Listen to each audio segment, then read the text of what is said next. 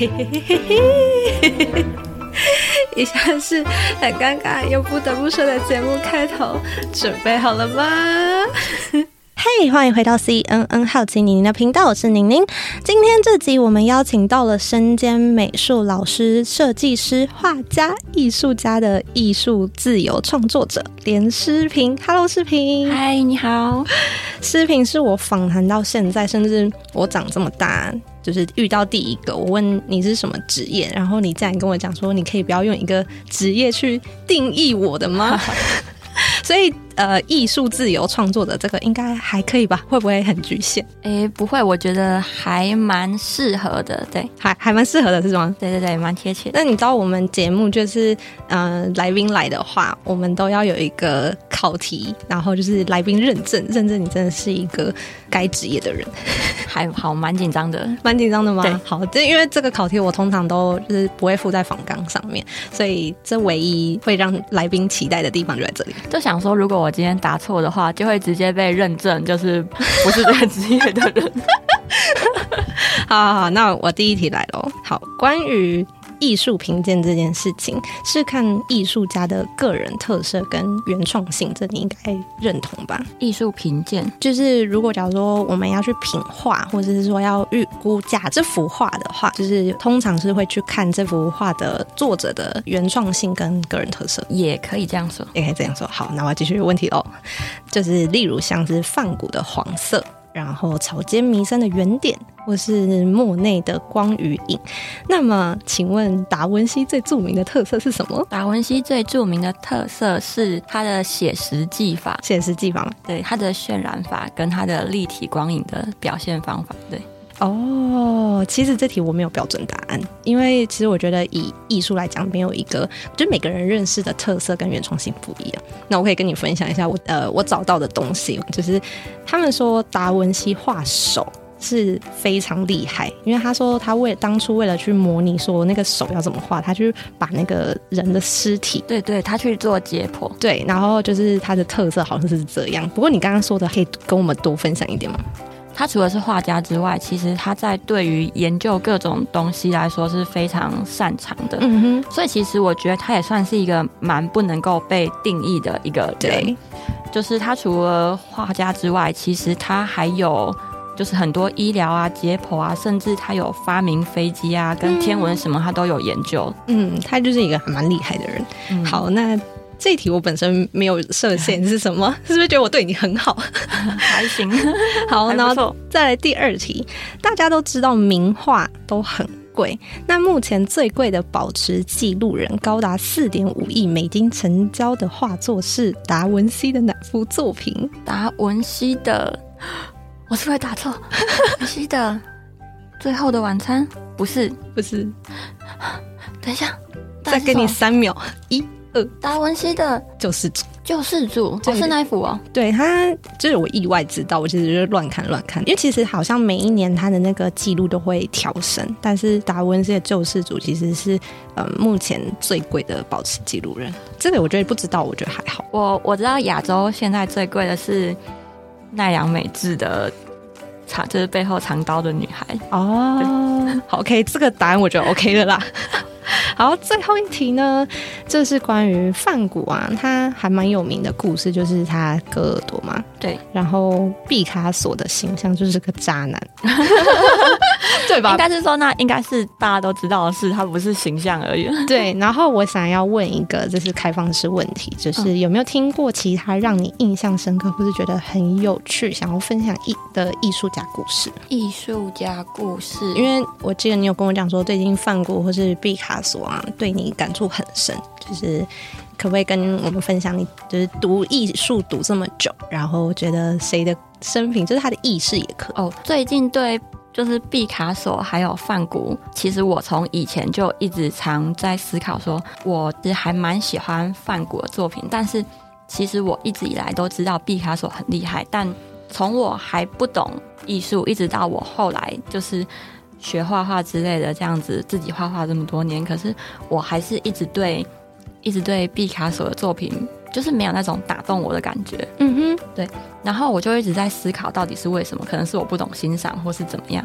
然后后来我慢慢的感觉我好像发现的原因。范谷我最喜欢的作品是他有一幅画他的房间，嗯哼，然后那其实是一幅不是他最有名的画，而且是一幅蛮朴素的画，但是他很打动我的就是，就是正是因为他画的是一个他日常的一个画面而已，然后他也没有多做什么样的解释或是介绍。甚至他没有特别的意图，或是一定要怎么样，嗯哼，但是他就是真的只靠画面跟他的笔触啊、用色去让人是真的被这一件作品本身感动了。然后，呃，相对的比起来，毕卡索的话，其实他，呃，他是一个很成功的艺术家，对，甚至说他在他还生还活着的时候就已经名利双收这样，对。可是相比起来，像是。如果有稍微去了解范谷的话，就会知道范谷其实他一直过得很辛苦。对，然后而且他对画画的态度其实是很虔诚，就是很毕恭毕敬的。就是 呃，他的资助者是他的弟弟嘛。对对对。然后他就是我有看过书里面他写给他弟弟的很多信，嗯，然后他里面就会很认真的交代说他都最近都做了什么事，嗯，然后他满脑子都是在思考他的画本身怎么样可以画得更好，然后。怎么样可以用怎么样的颜色去表达他的什么样的想法什么什么的，嗯，可是你会看到，而且范谷他的作品就是他那样的画法，其实在当时是不受欢迎的，然后也没有办法靠那个成名，但是他还是一直很坚持着，就是他自己的原创的一个画面等等的。但是，呃，你会发现毕卡索其实他有名，就是他一直开创很多新的风格，嗯，然后一直变变变变变这样子。呃，其实这样也没有不好，但是其实他给我的感觉有一点就是他很在意，而且很急着要赚钱跟成名。对，就是他他其实他是一个不断的尝试，我觉得他比较像创业家。你说毕卡索是一个创业家，就对我来说，我的感觉，因为他呃每一次他做了什么样的东西之后，然后如果说这东西不成功。他就会完全摒弃它，然后再试一个不一样的，重新开始。又或者是说，这个东西、这个风格他已经成功了，但是可能同时期的其他画家突然流行了什么新的，或是快要超越他，就是发明了什么新的风格，嗯哼，他就赶快再想一个更新的，一定要选更厉害的。原来他是一个这么好胜心那么强的人。对，然后包括他的，就是后来去了解，包括他的成名，就是他在呃一开始的时候是没有人认识他的，那他为了让大家认识他。他就到处到有名的画廊，然后去问别人说：“你有没有卖？你有没有卖毕卡索的画？”哦，这个故事我听过。对对对，就是我觉得他算是一个行销天才。那可是他当然，我觉得他有很多值得我们现在的人学习的地方，就是。他很早就开始懂得行销自己，还有比如说，他会把他的艺术跟舞台剧啊、歌剧啊，或是一些服装，就是会去跟一些流行的产业做结合。嗯哼。然后他很懂得推广自己，跟他很有那个企图心。对，感受得出来。对。可是，就是我觉得他比较把他当做真的是当做一个事业在做。但是，呃，我没有说他不好，就是我不敢 不敢说他不好。他当然也是很厉害，然后也非常有很多值得学习的地方。只是对我来说，如果单指艺术品的话，这样东西比较没有办法像范谷那样，就是很直接的打动我。就是像现在你会发现有很多美术馆，嗯，或是地方，然后其实我们现在都会流行说叫你要写很多的解释跟介绍，嗯，这是一个当代艺术很常在用的，就是其实它是概念跟观念大于作品本身，很多时候是这样子的。那就只是单纯以我喜欢画画的人的角度来看的话，我会很欣赏范谷这样，就是。他不管他的风格，别人喜不喜欢、接不接受，就是会持续的去坚持。就是对我来说，他是真的在真心在做艺术。嗯哼，因为我觉得一个就对我来说，一个画画的人，其实你的初衷是你喜欢这件事情，并且你希望用你的作品来表达你自己。嗯哼，那就算你不被别人接受，可是你还是把你自己投入到了这个里面。嗯，而不是说怎么样受欢迎，怎么样别人会喜欢，所以我去做什么样的风格。听起来就是你比较有跟范谷一样，是用灵魂跟生命在创作，对吧？一 半一半。那你怎么会开始画画这条路？怎么会开始画画？其实如果是从我用我的记忆去回推的话，大概是从我小的时候。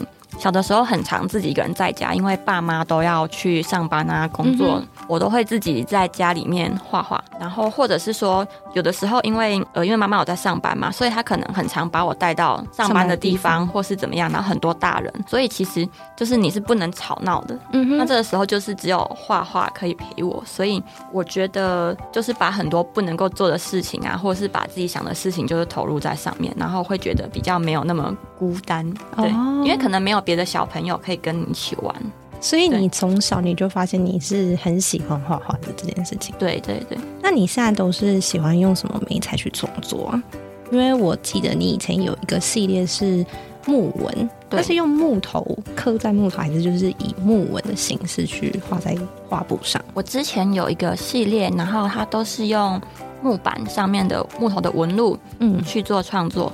那我那个时候的话是保留木头它原生的纹路。去代表说，我们人原本生长的每个人的个人的内在，其实它原本是像木头的纹路一样，每个都是独一无二的。那木头的纹路的特点就是，它会随着它时间的转变，还有呃，比如说外在是阳光，或是人为的外在的改变，那它的内在的纹路也会从它吸收的养分，嗯，或是水分等等的有所变化，去表现说，哦，我们人原本有一个自己原本的样子，但是。我们诞生在这个世界，然后投入在这个社会之后，然后随着年纪的增长，就是一样是内外部的影响，才逐渐的去改变跟形成了我们的更多不同的面相。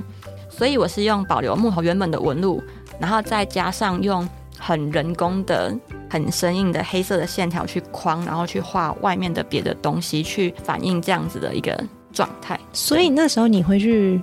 买木头嘛，或者就去砍木，然后去看它的纹路，是这样吗？那个时候我跑了非常非常多的地方去找各种木漂亮的木头。对我有去很多木头工厂啊，然后去林场啊，然后去，反正就是去了很多很多的地方，然后去看，或是甚至想说要不要去看一下漂流木啊，或是各种，就是去各种能够看到木材的地方，嗯哼，然后去选择能够符合我的需求的纹路，因为我那个时候。其实要挑蛮久的，因为那个木头的纹路它不是只有纹路就可以用，对，它必须要是我会用那个纹路来取代我画面里面的人的，比如说手啊，或者是脸，或是他的身体的某一个嗯躯干的部分。对，了解。那因为我之前有看过，就是说关于假如说我们在卖画的话，他们好像会取决于你取用的媒材，就是假如说像。好像有个不成文规定，就是绘画的话以油彩画布为准，然后雕塑的话就是以大理石。那在画画这这方面有特别，就是你如果用什么画会比较显得高档吗？会有这种说法吗？当然，它原本的材料的价格是会有所影响的。但是如果就是其实它画画价格是包含你创作的美材，然后还有艺术家本身的名气跟知名度嘛，或者是说这个这个画作对于整个时代的影响力，就是比如说它的这这个画作的知名度啊、影响力跟它的内涵。等等等的，或者是说，甚至这幅画曾经被哪些人收藏过？如果说这幅画被有名的人收藏过又转手出来的话，那它的价格也是会在翻身的。哦，这样啊？对对对，其实其实卖画这件事情它是蛮商业的，就是就跟我们平常的各种商品一样，它是就看你怎么样行销啦，就是看你给它的附加的价值。如果大家都认同说，比如说我们都认同。呃，这件作品反映了战争时刻下面人的一种呃不服输的精神，嗯哼，或者是说这件作品是某个有名的人他去世之前最后的一件作品等等的，那都会影响它的价格。对对对，其实艺术品这个东西，它比较是蛮看大家心中互相嗯哼去衡量，共同认同说这样子有价值。嗯哼哼嗯，可是其实有的时候材料本身。是不是真的很有价值？其实不是一定的。嗯哼。但是如果是像我们一般的比较没有那么有名的艺术家画的作品的话，可能就还蛮看尺寸或是材料的哦。对对对，那你当初你找那个木纹啊，你会特别会去挑什么块木啊，或是还是其实没有影响？我那个时候其实块木也有挑过，然后挑过蛮多种不同的，就是我那个里面还有分很多小系列，嗯哼，然后不同的系列是挑不同的木头，嗯哼，对。然后，那嗯，因为刚刚我们讲的美彩，就是你可能就会像传统的形式，可能去嗯拿一些素材美彩去创作。可是现在随着科技进步，是不是会比较多以电绘的方式呈现？电绘的话，呃，其实老实说，在我刚接触电绘的时候，我跟很多。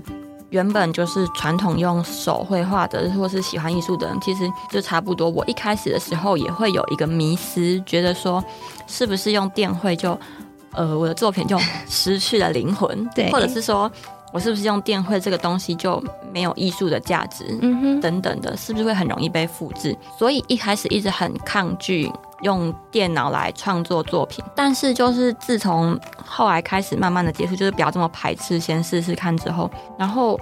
找到另外一种灵魂，哎，对，就是我发现一个，就是其实现在的电绘它已经能够做出非常多不一样的效果。那可是就是其实不同的材料，它只是用不同的方式去创作。其实我觉得，比如说一幅电绘的作品，能不能够被称作是一个创作，或是能不能被称作是艺术，其实主要还是看你表达的东西的内容，或是嗯哼，其实是不是艺术，其实主要是在它的精神方面，对。然后，然后如果是要偏商业方面讲的话，其实现在也兴起 NFT 跟一些嗯电子化的艺术。对对对。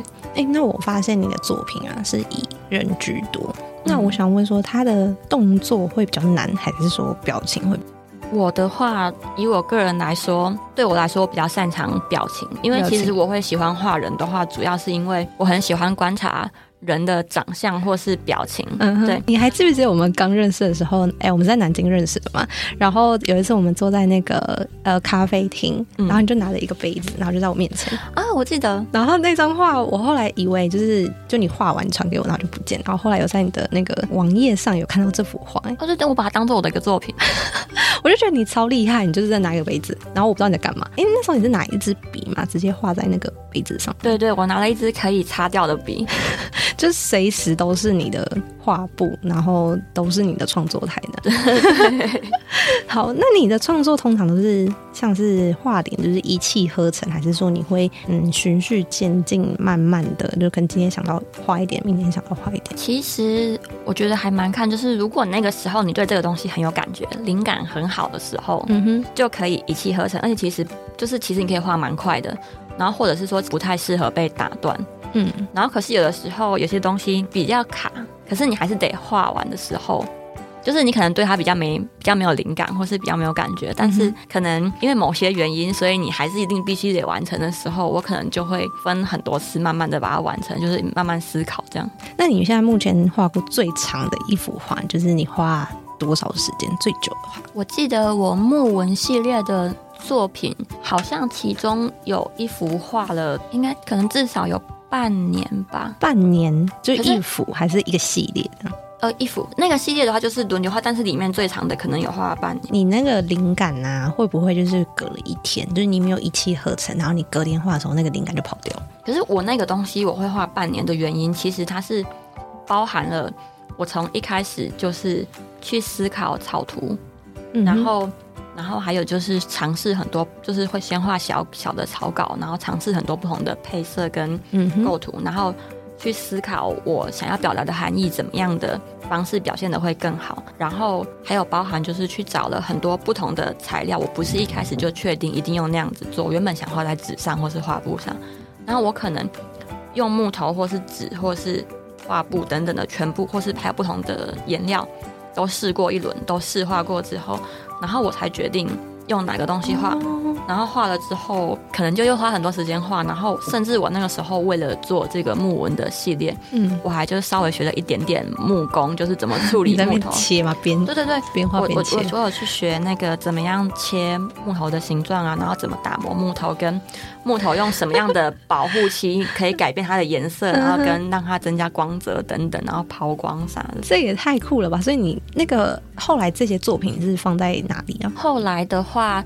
这个作品有在艺廊参加过展览，然后也有带到节目上面去展示过。嗯对对对，因为我知道说你好像在二零二零年的时候有在雅艺艺术空间办过一个叫做内院的创作个展。对，那应该不是一般创作者可以办到的吧？办一个个展是不是蛮困难？办个展的话，其实办个展的话，一个是。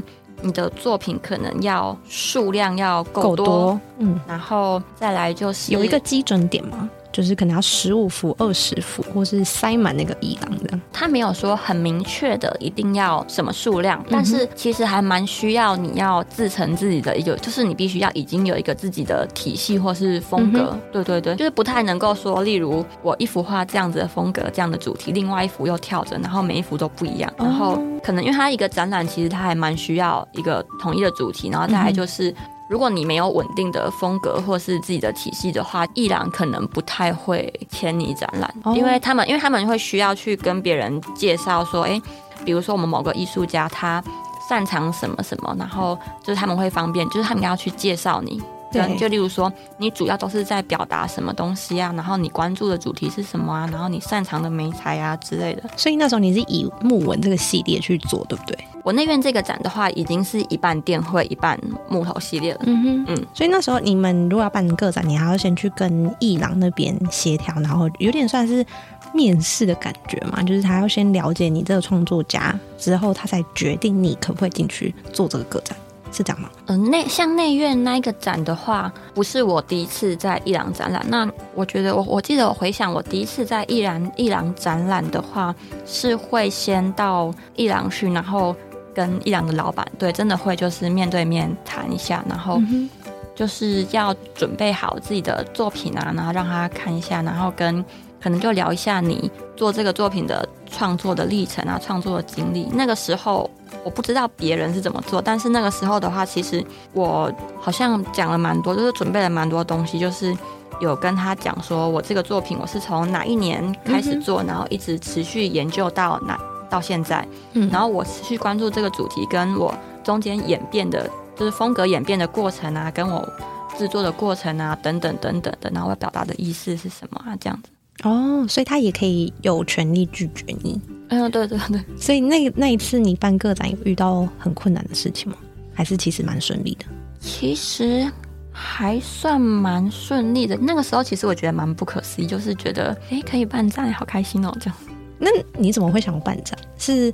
嗯，人家说，哎，你可以去试试看，还是说这是一个艺术家的里程碑，就是你必须经过的一个过程？我觉得是不是艺术家，应该不是由有没有办展，或是有没有参加过什么活动来办的。但是如果以就是客观的来说的话，它有点像是一个，算是一个有点像小认证哦，小认证就是你如果说你是，你说你是艺术家，然后你必须要有一个个展的经验，人家才会认定你是艺术家。就是如果。是以客一般大众的客观来说的话，他可能会比较相信，就好像有点像是证照证书，就是的意思，就是其实不管你有没有，其实你会就是会，不会就是不会。但是如果你有去，哦哦，我知道，更好的说法是说，如果你有在一两展过的话，其实就表示你的作品是有打入商业的，就是有打入市，有打入艺术市场，嗯嗯嗯，就是有踏进去。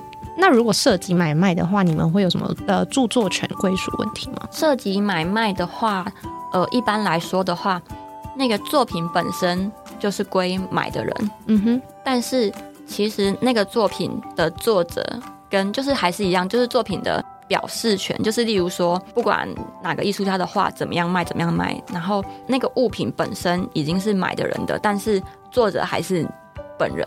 哦，就是对他不能够买了之后，然后声称说这个是我的作品。哦，了解了解了解。但这个是我买来的画，然后他的作者是谁谁谁，就是你是他的作者这件事情，一般来说是不会改变的。嗯，除非你签了奇怪的合约。哦，那所以艺廊，我们去参观艺廊的话，我们是可以购买艺术家的作品，还是你们的作品只能在特定什么地方才能买卖？进行交易，艺术家的交易其实比较没有那么多规范，就是你可以从喜欢的画廊买啊，或者是说更更高价的作品可能会出现在拍卖会啊。嗯哼，那或者是说你可以，你有认识这个艺术家，联络到他，你可以亲自跟他谈买卖啊。哦，又或者是说有些人是直接长期稳定的支持艺术家。嗯有些画有些画廊或是有些投资的人，嗯他欣赏哪个艺术家，他可能会愿意，比如说固定给你多少的。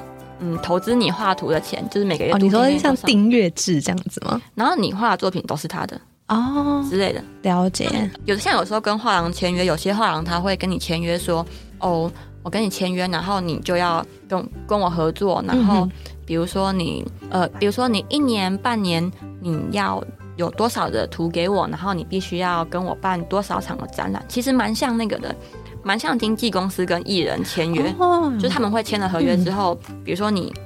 必须要在几年之内都是我的艺人，然后嗯这几年之内你必须要配合公司发行多少张专辑，然后你要配合我们的通告跟宣传等等。对，对我来讲，我听起来是一个对你们是一个稳定的保障如果是艺术家的创要创作的人，蛮需要这种保障的。其实，哦，但是市场上这种机会比较少嘛，对，其实真的能够做到这样的人，并并没有非常多，就是哦。他可能必须要，就是真的要很能够嗯。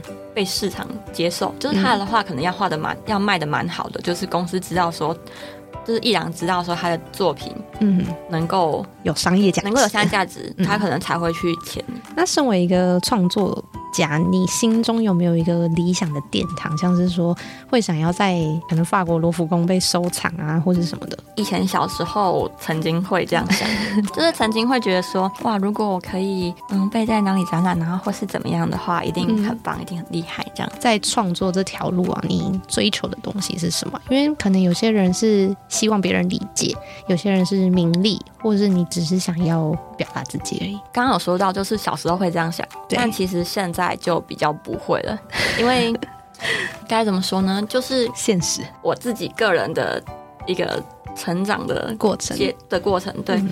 就是我以前会觉得说很想要，就是你做了一个东西之后，你很想要得到别人的认同跟喜欢。应该是说，我假设说每个艺术家都是把自己的作品当做是，就是你很认真对待这个作品，这是你的表达，这是跟你是生命共同体，是你的一部分。嗯哼，所以其实就跟我们每个人一样，我们会很希望，就是青少年时期或是小时候会很希望别人喜欢我们，然后喜欢别人，希望别人接受我们。到了最后，还是会认为别人的眼光或是那个不重要就是对。其实我曾经也是会思考过，说我是不是应该要，比如说现在流行什么啊，就跟或者是随这样。只是想说，是不是做一下什么样的事情，可以就是让大家比较喜欢等等的。